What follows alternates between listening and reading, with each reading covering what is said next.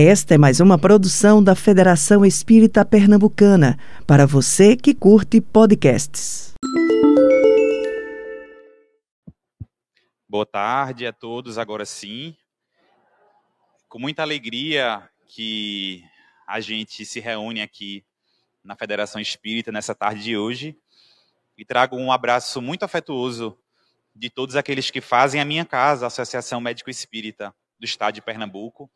A gente hoje que fisicamente se reúne lá na União Espírita Caminho da Luz, lá na Zona Sul, no outro extremo da cidade, mas com muita alegria a gente se propõe a caminhar e a ocupar alguns espaços nas casas que resolvem abraçar aquilo que Jesus, que Dr. Bezerra de Menezes e que a Joana de Ângeles, que são os nossos guias e orientadores espirituais, têm para nos oferecer todos os dias. E nos foi dado o convite extremamente delicado de falar sobre um tema igualmente delicado, que é a saúde mental. Nós, enquanto psiquiatras, enquanto psicólogos, ou enquanto pessoas que se dedicam, a partir de qualquer direcionamento, ao cuidado de pessoas, lidamos diuturnamente com esse desafio de extrema importância para a saúde do espírito. E ao longo dessa fala, ao longo dessa, dessa discussão, que versa sobre a medicina do espírito, se propõe aqui a entender, e ao final dessa ideia, a gente trazer no, nortes e orientações para que cada um aqui, independente do lugar que ocupe, independente do posicionamento social ou profissional que ocupa nessa encarnação, encontre enquanto caminhos para o refazimento daquilo que nos é mais precioso, que é a nossa própria saúde enquanto espíritos que somos, enquanto espíritas que estamos, sabemos cada vez mais a importância que se dá ao olhar de forma ampliada e a olhar de forma integral em relação à nossa própria consciência. Mas eu vou pedir licença a vocês para que antes de falar sobre sofrimento mental e de falar sobre adoecimento mental, a gente faça inicialmente uma reflexão sobre o momento em que nós estamos vivendo nesse momento. Que time de vida é esse que hoje a gente pulsa? Que local sócio-histórico a gente ocupa na história da humanidade? Todos os dias desafios novos batem à nossa porta. Todos os dias, a partir de cada individualidade, a partir de cada história, de cada experiência de cada um aqui, desafios surgem, demandas surgem, angústias diferentes surgem e nos convidam a sair de um local, um local de conforto a ocupar um lugar de desafio e muitas vezes de angústia. Parece que a gente está saindo agora de um dos períodos mais delicados da história da história contemporânea da humanidade. Parece que aquilo que nos foi uma ameaça tão intensa, que há exatamente dois ou três anos atrás tirou a gente da nossa paz, tirou a gente da nossa, dos nossos trabalhos, das nossas escolas, e colocou a gente dentro da nossa casa, ceifado da nossa própria liberdade, aparentemente isso aí está um pouquinho mais distante de nós. Mas, inegavelmente, esse período da nossa história, inegavelmente essa fase da nossa caminhada, deixou marcas que agora nós temos o intenso desafio de transformar essas sequelas em aprendizagem. E somente a partir de um olhar pedagógico, somente a partir de uma postura daquele que busca encontrar no sofrimento uma verdade, um ensinamento, é que a gente vai conseguir atribuir um significado ao momento em que a gente viveu. Quantos foram os medos que bateram à nossa porta? Medo de perder a nossa própria vida, o medo de adoecer, o medo de adoecer e não, ter para onde ir, o medo de perder os nossos trabalhos, o receio e a limitação de sair de casa, de viver a cidade, de ficar trancado, de não poder tocar nas pessoas, olhar, abraçar, pegar na mão, acolher, sentir o calor do outro. E aquilo que parecia que ia durar uma semana, um mês, dois meses, durou dois anos, durou três anos. Alguns de nós ainda usam máscaras aqui dentro. E isso tem um significado muito sublime. A marca daquele período que tirou a gente do nosso próprio eixo.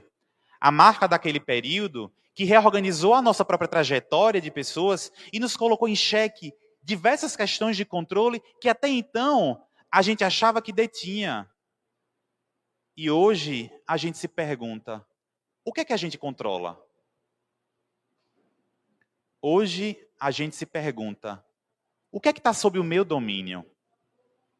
Se um ser, que não é nem um ser, que não é nem uma inteligência, que é um vírus, modificou completamente a história natural da humanidade, nós, enquanto seres inteligentes, que temos tecnologia armada ao nosso redor, que temos a espiritualidade sempre a nosso favor, pouquíssimo podemos fazer diante disso que foi invisível. Então, se a gente amplia essa lógica e traz o exemplo dela para exemplos do nosso cotidiano, da nossa presença, o que que a gente controla? E é muito importante falar sobre controle aqui nesse momento, em que a gente se dispõe a falar sobre saúde mental, porque muitas das experiências de adoecimento e sofrimento mental que batem à nossa porta, elas vêm carregadas com aquilo que a gente não controla. Muito daquilo que desassossega a nossa alma vem carregado com aquilo que a gente não controla. Por mais que tenhamos sempre a espiritualidade ao nosso lado, por mais que tenhamos sempre a verdade do Cristo ao nosso lado, muito daquilo que ainda hoje nos gera angústia não está sob o nosso controle. E esse momento sociohistórico que parece que nos distanciou ainda mais dessa lógica de controle, a doutrina dos espíritos, enquanto um contingente robusto de conhecimento que nos oferta todos os dias, parece que já vem tratando e falando há muito tempo. Há muito tempo a gente discute e a gente lê sobre a chamada porta estreita, aquele momento que parece que vai chegar de forma aguda ou de forma crônica, de forma sorrateira ou de forma intensa, e que vai nos convidar ao, melhoramento compulsório das nossas essências. É chegada a hora em que esse planeta, que é, que é hoje a nossa casa, ele não mais vai comportar maldade, é chegada a hora em que esse planeta, que é a nossa casa, não mais vai comportar tanto materialismo. E somente permanecerá aqui, usufruindo disso que o planeta tem a oferecer, aqueles que já tiverem conhecido a verdade da espiritualidade, seja a partir de qual caminho tenha seguido. Por mais que a gente entenda todos os dias que a nossa doutrina, aquela que nos acolheu há tanto tempo e que é tão cara aos nossos corações, ela funciona enquanto verdade, ela é uma verdade para mim, para vocês. Mas infinitos são outros caminhos que dirigem outros espíritos a crescerem e a evoluírem todos os dias. Nesse contexto que a gente entende, é preciso que compreendamos cada vez mais de forma aprofundada que o materialismo, que distancia a todos nós da verdade do Espírito, tem que ser reformulado, tem que ser reciclado, e o próprio Cristo já nos ensinou há muito tempo que são, dois, são duas as vertentes, ou são dois os caminhos do refazimento das nossas essências. O primeiro deles é pelo amor. O segundo deles é pela dor. No entanto, enquanto nos reconhecemos enquanto espíritos imperfeitos e é de extrema importância que nos reconhecemos enquanto imperfeitos, até porque se perfeitos fomos, não mais sofreríamos. Se perfeitos fôssemos, não mais teríamos padecido de tanta angústia que bate e que tem batido a nossa porta. Lembremos, está lá no Evangelho, os sãos não precisam do Cristo, os sãos não precisam dos médicos, somos nós que precisamos aqueles que estão adoentados das moléstias da carne e do espírito, e aqueles que são imperfeitos, ou seja, todos nós. Eu acho muito importante debater sobre isso todos os dias com as pessoas que eu cuido, com os, os, os, alunos que eu acompanho. É de extrema importância porque somente a partir da compreensão daquilo que é imperfeito em nós é que certamente a gente vai conseguir adquirir competência e ferramenta para poder crescer em cima das nossas próprias imperfeições. Eu estou falando que a doença, ela é uma propriedade da imperfeição. A doença que a gente carrega no corpo, a pressão alta, o diabetes, a doença coronariana, o AVC, o derrame, o infarto, a depressão, a ansiedade, a loucura, a esquizofrenia, que são patologias, que são disfunções desse corpo que aqui está apresentado, isso é próprio da imperfeição do espírito. E se somos todos imperfeitos, por que não nos entendemos enquanto, enquanto pessoas que também estamos adoecidas? Cada um com a sua dificuldade. Porque cada um com a sua necessidade. E as minhas necessidades são uma, a de Edu é outra, a de Edson é outra. Cada um aqui caminha de acordo com a sua necessidade, e essa necessidade fala sobre o sofrimento que cada um carrega. Eu costumo falar, meus irmãos, que o sofrimento é feito uma mala ou feito uma bolsa. Todo mundo tem uma bolsa em casa. Concordam? Todo mundo tem, nem que seja uma mochila em casa. Tem gente que tem uma mochila bem grande, que pesa, sei lá, lá para 20, 30 quilos e que leva essa mochila com muita força e com muito esforço. Tem gente que não tem essa mala tão grande, que tem uma bolsinha pequena, que consegue confortavelmente carregar ela no ombro e sair por aí a viver sua vida. Tem gente que tem uma mochila muito grande, que parece que pesa muito, mas desfila por aí com ela sem nem precisar encostá-la no chão, de tamanha força que tem para carregar. Tem gente que, apesar de ter uma bolsa pequena, compacta aos meus olhos, carrega essa bolsa com muita força, porque nela reside um peso que eu não enxergo aqui nos meus olhos. Tem gente que tem bolsa de rodinha e parece que é mais confortável carregar ela. Tem gente que tem mochila que bota nas costas e vestir se torna mais fácil. Tem gente que a bolsa é muito pequena, mas, mas parece que a bolsa é colocada aqui em frente aos olhos. E tudo que ela enxerga é essa bolsa. Essa bolsa é o sofrimento. Cada um vai ter o seu na sua casa. Seja grande, pequeno, pesado, leve, o fardo de cada um diz respeito à sua própria história. E por mais que eu olhe para a bolsa do outro e ache que ela é pequena, compacta, fácil, prática e objetiva, só ele sabe a bolsa que ele carrega. Em outras palavras, só eu sei o que eu carrego aqui, na bolsa que eu trago comigo. Se é leve, se é pesada, se é densa, se o fardo não importa. Ele fala sobre a minha própria história. E carregar ele comigo, com as dificuldades que essa bolsa me traz, é um desafio que fala sobre mim e não fala sobre o outro necessariamente.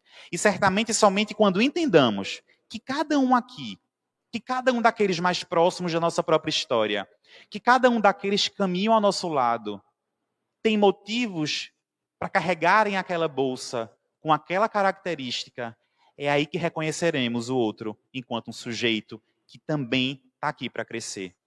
E certamente esse movimento ele vai diminuir o nosso próprio julgamento, ele vai diminuir, diminuir o nosso próprio apontamento, na hora que eu entendo que ele carrega com ele as necessidades que ele precisa para poder caminhar e crescer.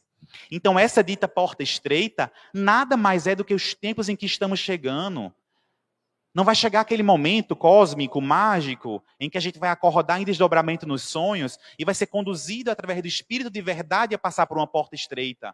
A chamada porta estreita são os desafios que o momento de transição planetária impõe a todos nós. Estamos todos dentro de um planeta de transições. Por que não nos entendermos todos enquanto espíritos em transição? Ué, mas que transição espiritual é essa que a gente está falando? Mas que caminhada espiritual é essa que a gente está falando? Se não, a caminhada do refazimento espiritual.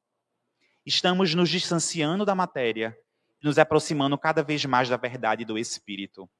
O distanciamento da matéria e a aproximação com a verdade do espírito é um caminho previsto para toda a criação da divindade.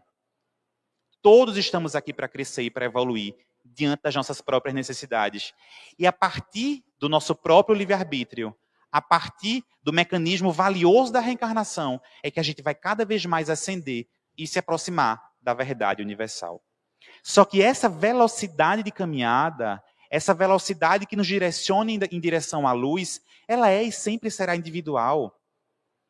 E nesse contexto, a sabedoria divina ela é tão competente que ela nos coloca obstáculos para que a partir do amor e da dor a gente possa potencializar esse movimento de ascensão e se aproximar dessa verdade que está guardada para todos nós. Que bom que vocês escolheram estar aqui nessa tarde de hoje. Que bom que todos os dias a gente pode fazer escolhas que nos aproximem da presença do Cristo. Que bom que em todos os dias a partir do encontro com o outro, a gente pode se aproximar do exercício fundamental, que é se aproximar da verdade do Cristo. E aí, lembrando da ideia de que a imperfeição e de que, de que o adoecimento é uma característica da nossa própria condição de espírito, a gente precisa entender um pouquinho sobre sofrimento e sobre adoecimento mental. O sofrimento mental é uma experiência perturbadora que vem a desestabilizar a nossa organização psíquica. O sofrimento mental é uma experiência perturbadora, desorganizadora, que vem a se instalar no nosso psiquismo, nos gerando sofrimento. O sofrimento que vai ser traduzido pelo que a gente vai chamar de angústia, pelo que eu vou chamar de tristeza, pelo que eu vou chamar de aperto no peito, pelo que eu vou chamar de ansiedade, pelo que eu vou chamar de falta de sono, pelo que eu vou chamar de dificuldade de me relacionar com o outro. Só que muitas vezes, essa experiência de sofrimento, novamente, que é própria de nós enquanto espíritos, todos nós, independente da condição que a gente ocupe e do lugar social que a gente ocupe, a gente vai ter em algum grau experiências de sofrimento, porque ela é própria da imperfeição. Muitos de nós não só experimentarão a experiência de sofrimento, mas padecerão também sobre a chamada experiência de adoecimento. E a diferença do sofrimento mental, que carrega todas aquelas características que eu falei para vocês anteriormente, para o que a gente vai entender enquanto adoecimento mental, se dá a partir do momento em que aqueles sintomas, a angústia, a tristeza, o aperto no peito, a falta de sono, começam a trazer perturbações diretas para a qualidade de vida da pessoa e da família que está ao redor dele. Aquela tristeza que de uma forma ou de outra era conduzida, aquela falta de energia que de uma forma ou de outra eu conseguia conduzir ao longo da minha história, quando a gente fala do adoecimento, essa experiência começa a me dificultar o trabalho. Eu não consigo mais sair de casa de forma adequada. Para que eu possa ir até o meu compromisso religioso no domingo, demanda um esforço muito intenso. Aquela angústia que eu conseguia respirar, serenar, meditar, ela não parece que ela toma conta de mim e eu não consigo controlar aquele sintoma. Aquele sentimento de falta de prazer, de vazio que eu carregava aqui dentro, que de uma forma ou de outra parece que eu conseguia conduzir a minha vida, nesse contexto, parece que toma conta e me impede, por exemplo, de estar com minha família no dia de lazer a partir do momento que essa perturbação ela está imposta ao funcionamento da pessoa, a gente aí fala de uma experiência de adoecimento mental. E nesse contexto de entender o adoecimento mental, do ponto de vista médico e técnico, ele vai se traduzir de formas diversas, a partir de diversas doenças que são próprias de pessoas. A depressão, por exemplo, certamente é a doença mental mais conhecida. O transtorno de ansiedade, a esquizofrenia, a demência, o transtorno do pânico, o autismo, o TDAH, são várias das moléstias que fazem parte da rotina de milhões de pessoas em todo o mundo.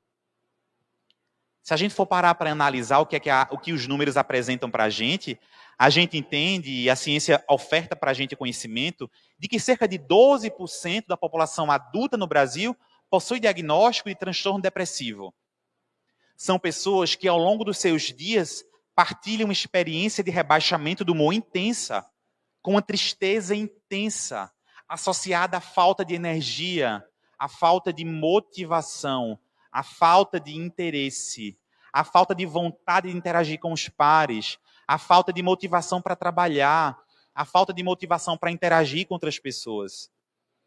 São pessoas que em consonância com isso, carregam dificuldades em relação ao padrão da própria alimentação, dificuldades em relação ao sono. E automaticamente vão levando uma vida cada vez mais sofrida. Se a gente fala do transtorno de ansiedade, a gente fala das características de desassossego mental, pessoas excessivamente preocupadas, pessoas excessivamente angustiadas, pessoas que carregam uma perturbação em relação ao pensamento, que é muito acelerado, que não consegue manter o foco, que não consegue estar atento a questões básicas de uma conversa, de um diálogo que a gente vai tendo com outras pessoas ao longo do tempo. Essas experiências de adoecimento mental, novamente, elas são próprias da nossa imperfeição. Elas são próprias do nosso momento evolutivo, porque elas falam de desregulações que nascem do espírito. Como é? É um médico que está falando ali que isso nasce do espírito? Sim. Lembremos um pouquinho como é que funciona a psicogênese do própria experiência de adoecimento. tudo aquilo que é manifestado através do corpo, a angústia que eu sinto no peito, a palpitação que eu sinto no coração, a mão que treme, o desassossego do pensamento, isso é impresso nesse corpo físico aqui que vos fala, a partir de um mecanismo extremamente valioso chamado modelo organizador biológico, que conhecemos enquanto perispírito. O perispírito é aquele modelo que intercambia a essência do espírito para que aquele princípio possa estar presente também no nosso corpo físico. Todos nós aqui, antes desse processo reencarnatório, nos encontramos em momento de meditação, junto com diversos guias espirituais, conhecedores das nossas necessidades, das nossas virtudes e mazelas, e naquele momento de planejamento reencarnatório, aquele perispírito, ele foi, aquele espírito foi organizado para que pudesse se aproximar daquela essência semimaterial que é o mob, que é o perispírito, e esse perispírito, antes mesmo da matéria existir, já carregava as chamadas necessidades do espírito. Aquilo que hoje eu entendo que é uma destruição da serotonina lá no cérebro, aquilo que hoje eu entendo que é uma destruição da dopamina no cérebro, que leva o sujeito a ter falta de energia, de disposição e de motivação. Aquele mecanismo que, uma vez alterado no cérebro físico, leva a pessoa a experimentar o sofrimento mental e o sintoma psiquiátrico, ele já estava impresso naquele perispírito naquela unidade semimaterial que já carregava as necessidades daquele espírito. Só que isso aí não é determinante. Da mesma forma que a genética não é determinante, ou seja, ser filho de pais e mães com hipertensão não quer dizer que eu também vou ter hipertensão. Ser filho de pai e mãe com depressão não quer dizer que eu também vou ter depressão. Da mesma forma que não há determinismo dos nossos genes, também não existe o chamado determinismo espiritual. Isso porque existe uma lei extremamente valiosa chamada livre-arbítrio. E que esse livre-arbítrio, uma vez enquanto faculdade do espírito, pôde me direcionar ao longo dessa encarnação para que eu me aproximasse ou me distanciasse da eclosão daquilo que já está ali impresso no meu perispírito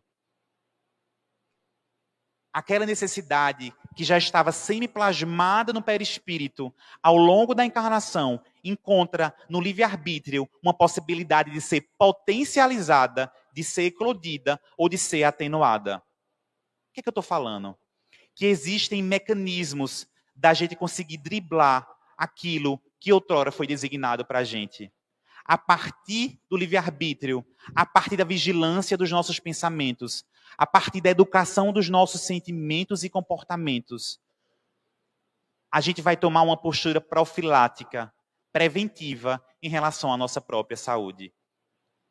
Não há determinismo da genética ou daquilo que foi planejado espiritualmente. Porque de outra forma não tinha para que existir a chamada, o chamado livre-arbítrio. Nesse contexto, a partir da aproximação da nossa própria moralidade, a partir da vigilância do nosso próprio pensamento, todos os dias, a gente vai tomar uma postura compassiva com nossa própria imperfeição e com uma postura de respeito e compromisso com o nosso próprio melhoramento espiritual. Mas como é que a gente melhora espiritualmente? Como é que a gente caminha nesse sentido? Antes de falar um pouquinho sobre isso, eu queria chamar a atenção de vocês para um trecho do capítulo 5 do Evangelho, quando ele vem falar das nossas bem-aventuranças e das nossas aflições. Em Suicídio à Loucura, o Espírito de Verdade coloca que a calma e a resignação, auridas na maneira de encarar a vida terrestre e na fé no futuro, dão ao espírito uma serenidade que é o melhor preservativo contra a loucura e o suicídio. A calma e a resignação, auridas na maneira de encarar a vida terrestre e a fé no futuro, dão ao espírito uma serenidade que é o melhor preservativo contra a loucura e o suicídio. O que é que o Evangelho nos fala? Que são características do nosso próprio pensamento e do nosso próprio comportamento, com uma calma e a resignação diante do sofrimento, que vão ser, que será para a gente ferramenta preventiva diante da loucura e automaticamente diante do suicídio. é muito importante falar sobre calma nesse momento. Relembrando o momento complicado em que a gente vive hoje na humanidade, o Evangelho nos fala sobre calma e o Espiritismo nos fala sobre mansuetude. Para muitas pessoas ainda é estranho escutar do Cristo que quando aquele que nos agredia a face esquerda, que a gente não agrida ele de volta, que a gente ofereça a outra face para ser agredido. Para muitas pessoas ainda é complicado ouvir que a gente deve muitas vezes consentir diante da agressão do outro para que a gente possa sair daquela situação de forma mais refeita. A calma, a mansuetude, a tolerância são competências que precisam fazer parte desse nosso próprio momento. De outro modo, se não dotados de calma e de mansuetude, a revolta fará parte da nossa própria experiência. E uma vez revoltados, seguiremos com mais dificuldade diante daquilo que o Espírito de verdade reserva para nós. Mas como é que a gente fala de calma nos dias vindouros? Como é que a gente fala de calma na época do WhatsApp? Que a gente manda mensagem, que a gente quer uma resposta instantânea, que a gente liga para o outro e que ele fale na hora, que o chefe bota para a gente uma meta que a gente não consegue bater, que a gente precisa trabalhar de forma mais intensa que nosso marido, que nossa esposa chega em casa com raiva porque também está estressado, que a gente não tem paciência para lidar com o nosso filho que chega da escola, que tem que fazer tarefa, que tem uma coisa ou outra para fazer. Como falar de calma em nossos tempos? Como falar de mansuetude nesses tempos em que a gente está inserido? E eu confesso a vocês que, se não a partir da aproximação, do conhecimento que o Espiritismo nos oferta, vai ser muito mais difícil que a gente lapide essas imperfeições. Se a gente não se, se reconhece enquanto espírito que está em ascensão espiritual, que está se propondo a crescer e evoluir, certamente vai ser muito mais difícil a gente conseguir entender esse processo. Enxergar a nossa existência a partir de uma ótica material, entendendo que ela se resume a esse momento em que a gente vive, certamente é muito mais complicado diante das dificuldades que batem à nossa porta. A verdade que a doutrina dos espíritos oferece, que a doutrina dos espíritos nos oferece todos os dias, certamente é um caminho de melhoramento que nós nesse momento, nessa encarnação, temos o privilégio e a oportunidade de poder beber dessa fonte. Por mais que seja uma teoria que apesar de ter um caráter científico, isso faz, isso faz sentido para cada um de nós, devemos cada vez mais mergulhar nesse universo para que aí sim a gente possa conseguir ascender moralmente e espiritualmente. O Evangelho nos fala que a incredulidade, a simples dúvida sobre o futuro, as ideias materialistas, numa, numa palavra, são os maiores excitantes ao suicídio. Elas dão a concórdia moral. Quando se vê em homens de ciência se apoiarem sobre a autoridade do seu saber para procurarem provar os seus ouvintes ou aos seus leitores que eles nada têm a esperar depois da morte, não os conduzem a essa consequência de que, se são infelizes, nada tem melhor a fazer do que se matar? Que eles poderiam dizer para isso, para disso desviá-los? Que compensação poderiam lhes oferecer? Que esperança poderiam lhes dar? Nenhuma coisa senão nada.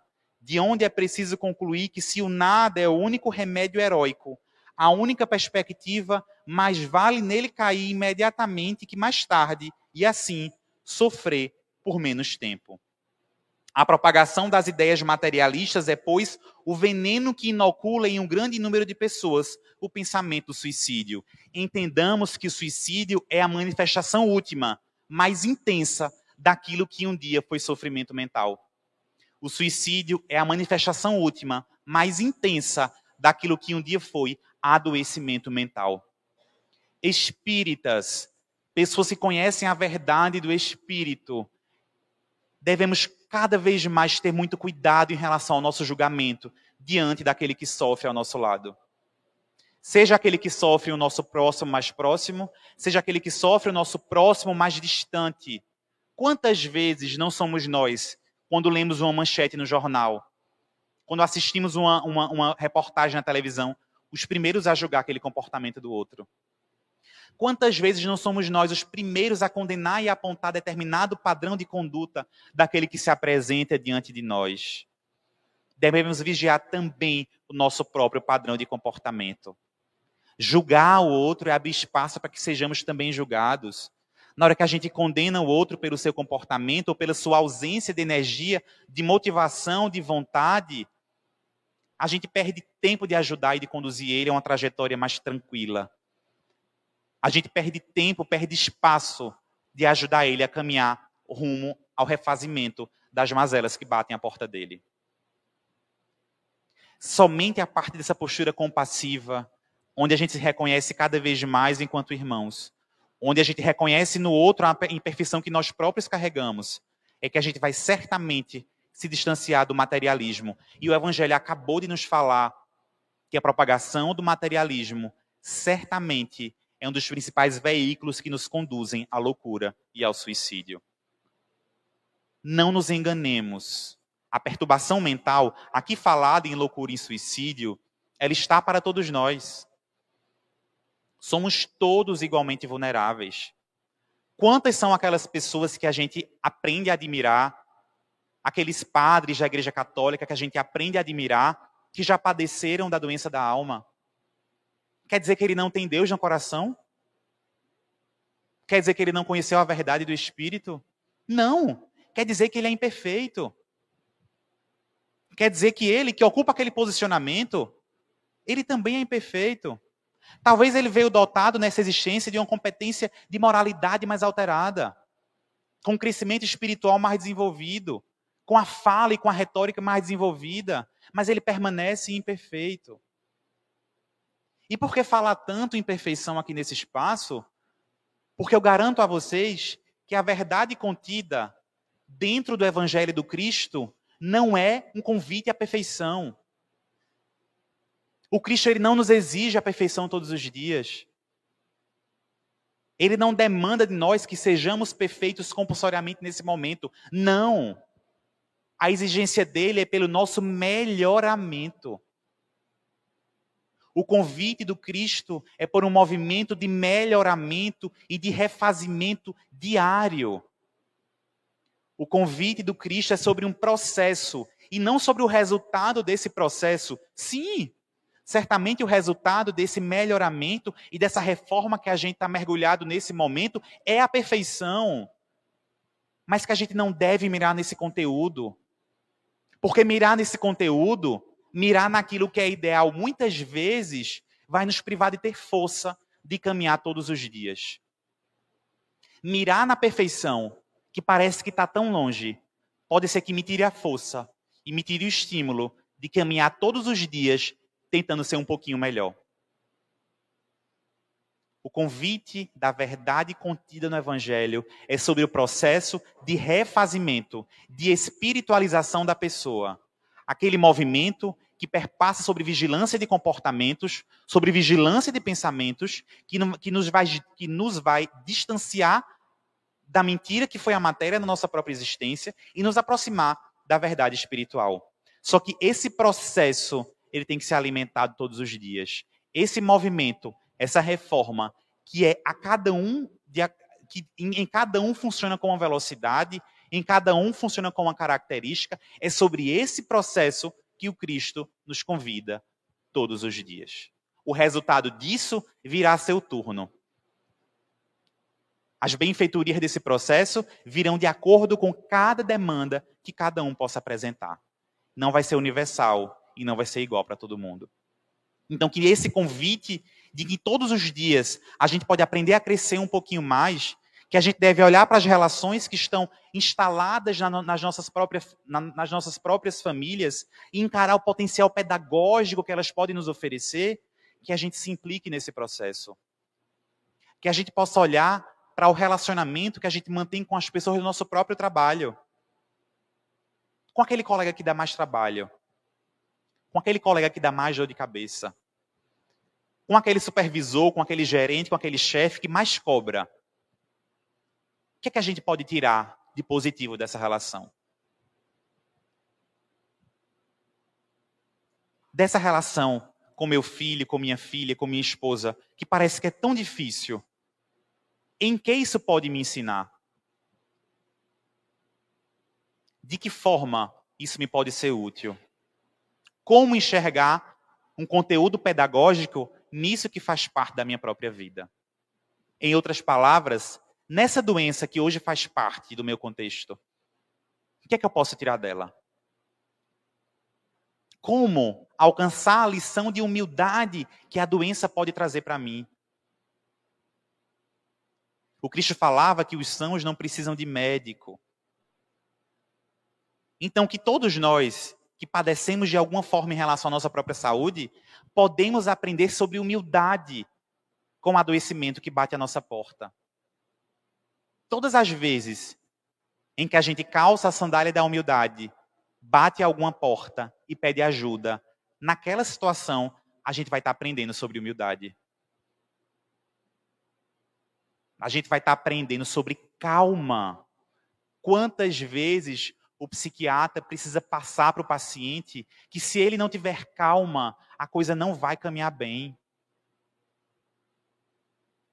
Porque a gente não tem ainda tecnologia para melhoras que sejam de um dia para o outro. Somente sabe a dor de passar por um processo depressivo quem já esteve nesse lugar. Somente sabe a dor que é ter uma crise de ansiedade ou um ataque de pânico quem já apresentou uma crise de ansiedade ou um ataque de pânico. No entanto, soluções milagrosas ainda não existem. O tratamento médico, que muitas vezes passa a partir do uso de alguma medicação, é extremamente importante, mas ele não é suficiente. Novamente, é o médico que está falando isso para vocês. Por mais que a gente estude todos os dias, e que a gente entenda cada vez mais da tecnologia, de cada molécula que a gente prescreve para um paciente, e a gente sabe a importância do tratamento medicamentoso, nós somos os primeiros a entender que não é suficiente o tratamento medicamentoso. Que somente a partir de uma mudança de estilo de vida complexa é que a gente vai conseguir atingir o cuidado global e integral que demanda um espírito. Porque o tratamento medicamentoso, em muitas vezes, ele fica no aspecto material do tratamento. Só que eu sei que ali na minha frente há um espírito, há um perispírito. E como atingir essas outras camadas da existência dentro de um processo de cuidado? Por isso, meus amigos, é sim importante o tratamento médico, medicamentoso, mas o tratamento espiritual também tem que fazer parte desse processo de reconstrução. Na hora que a gente fala de um processo valioso de cuidado, o tratamento espiritual desenvolvido a partir do estudo da proficiência diante da doutrina que o espírito ou que qualquer outra religião possa ofertar para o sujeito, esse movimento ele chega na instância primária daquela existência, que é o espírito, ajudando ele a entender, lapidando nele competências importantíssimas como a gente acabou de aprender sobre a resiliência e sobre a calma. Além do tratamento do espírito, tratar o psicológico é de extrema importância. E a gente destaca o papel da psicoterapia, da terapia feita pelo psicólogo, discutir sobre aquilo que gera dor, discutir sobre aquilo que gera sofrimento e, mais do que isso, construir ferramentas para lidar com cada uma das dificuldades que batem à porta. Medicação nunca fará o papel que uma psicoterapia fará. Cuidar também do corpo físico, o cuidado com a alimentação, a vigilância em relação à atividade física, a cautela em relação ao sono, o distanciamento em relação aos tóxicos, à bebida, ao cigarro, à maconha, a tudo aquilo que funciona enquanto matéria deletéria para o funcionamento desse corpo. Se a gente hoje se entende quanto ser integral, composto por matéria e por espírito, também integral integrado deve ser a nossa postura de cuidado. A postura de cuidado e o refazimento em relação à saúde mental, que hoje perturba a nossa existência, deve ser transversal em relação à nossa própria existência. Devemos cuidar de corpo, de mente, de espírito. E somente cuidando de corpo, de mente e de espírito, é que a gente vai se cuidar integralmente. E é esse cuidado integral que vai nos dirigir cada vez mais à verdade do Espírito. É esse cuidado, é essa vigilância que tem que fazer parte da vida de todas as pessoas, e não só daquelas que estão doentes.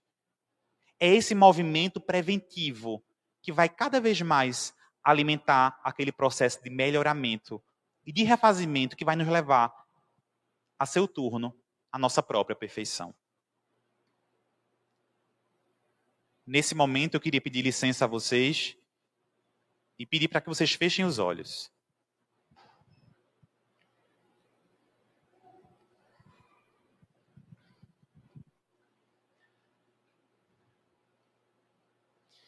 De olhos fechados,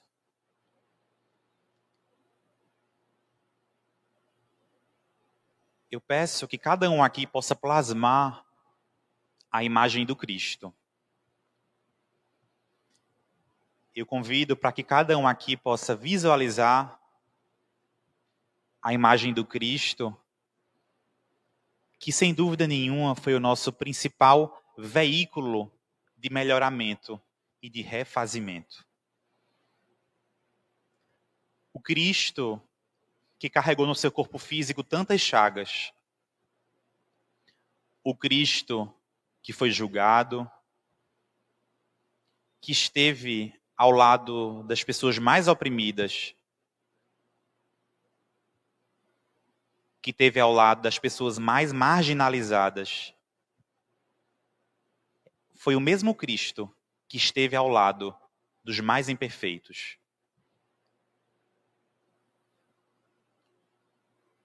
O convite desse Cristo nunca foi sobre perfeição. A exigência desse Cristo, dessa figura mansa e humilde de coração, nunca foi sobre a perfeição. A exigência dele nunca se deu pela palavra, se deu pelo exemplo. Como sempre fazem os maiores professores aos quais temos acesso. O convite do Cristo sempre foi para o exemplo de humildade,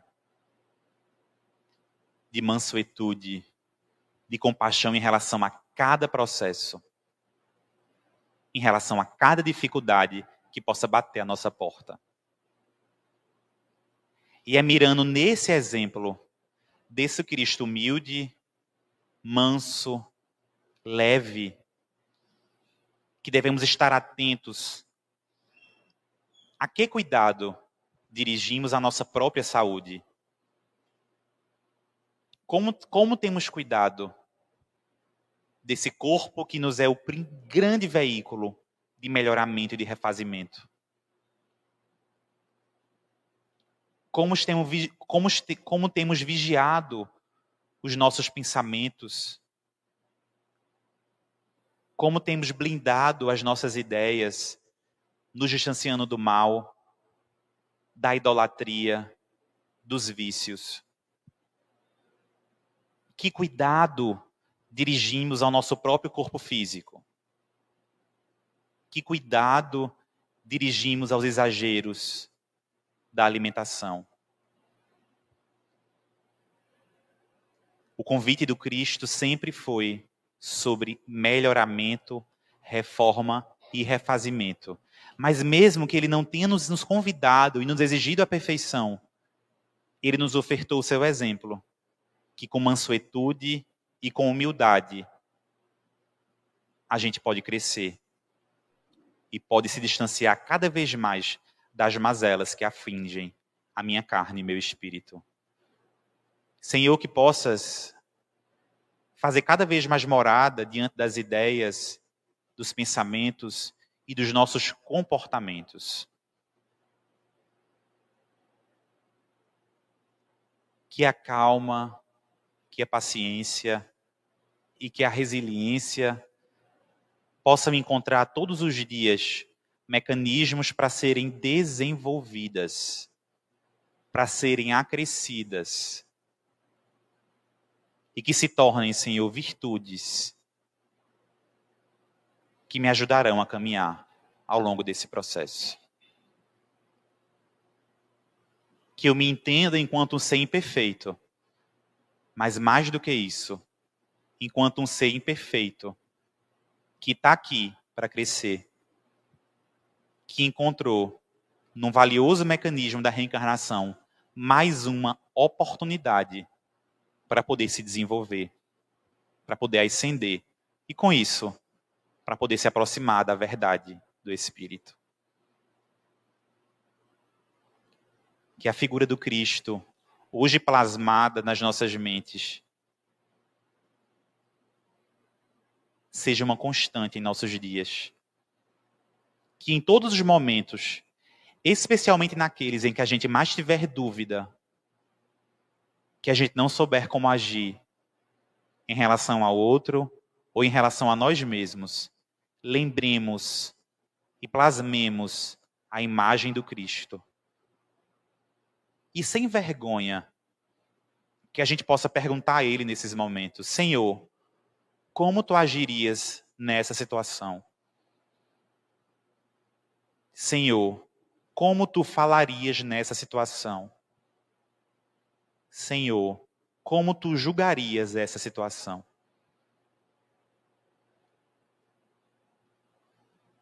E se a gente lembra que a figura do Cristo é mansa e humilde, a gente vai saber como agir em cada uma das situações.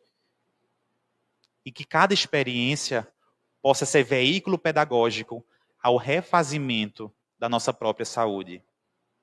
Da saúde do corpo que temos e da saúde do espírito que somos. Muita paz a todos.